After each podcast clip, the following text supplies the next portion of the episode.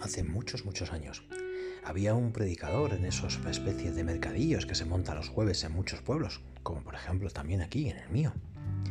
Ese predicador se pasaba la vida dando las gracias a Dios y las bendiciones a todos los bandidos, a todos los sin techo, a todos los que robaban, a todos los que hacían daño, a todos los asesinos, a todas las personas de mal vivir, a los drogadictos.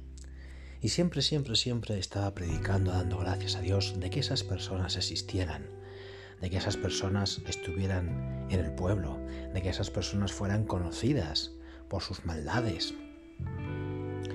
Y así todos los jueves, todos los jueves, todos los jueves. Gracias Dios mío, gracias yo bendigo a los ladrones, a las malas personas, a las que hacen daño, a las que no son empáticos, a las que no quieren a, lo ajeno, a los individuos de mal vivir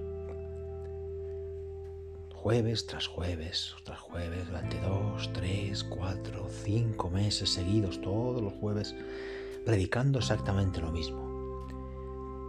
Y ya un día, uno de los jueves, varias personas que le veían como siempre predicar, alabando y dando bendiciones a las malas gentes, no pudieron ya evitarlo, ¿no? Y le dijeron, pero vamos a ver, predicador, ¿por qué ¿Por qué bendices? Eso no es una forma de rezar, eso no es, una forma de orar.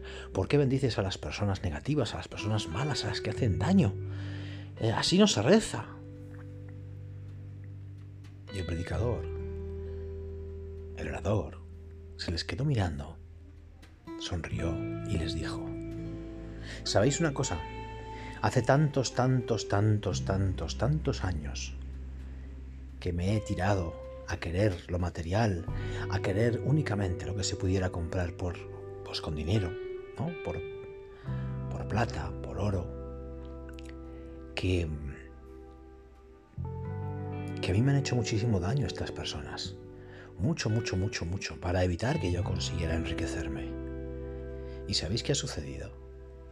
Que también hace muchos, muchos, muchos, muchos años me dediqué a tener fe, me dediqué a creer antes que ver. Y curiosamente, ahora, ahora mi vida está plena.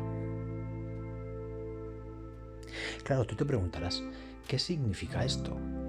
Pues no te lo voy a decir, simplemente ahí te lo dejo. Pero date cuenta de una cosa. Simplemente, como siempre te digo, no pares de hacerte preguntas. ¿Qué sería mejor para ti en este momento de tu vida? que sería mejor para ti atraer en este momento de tu vida. ¿Y qué es lo más importante? ¿Qué es lo que mejor puede estar en tu vida como base para que tu vida continúe? Para que cuando estés mal, fracasado, triste, desolado y caigas, te vuelvas a levantar. Nada más, amiga, amigo. Esto es todo por hoy.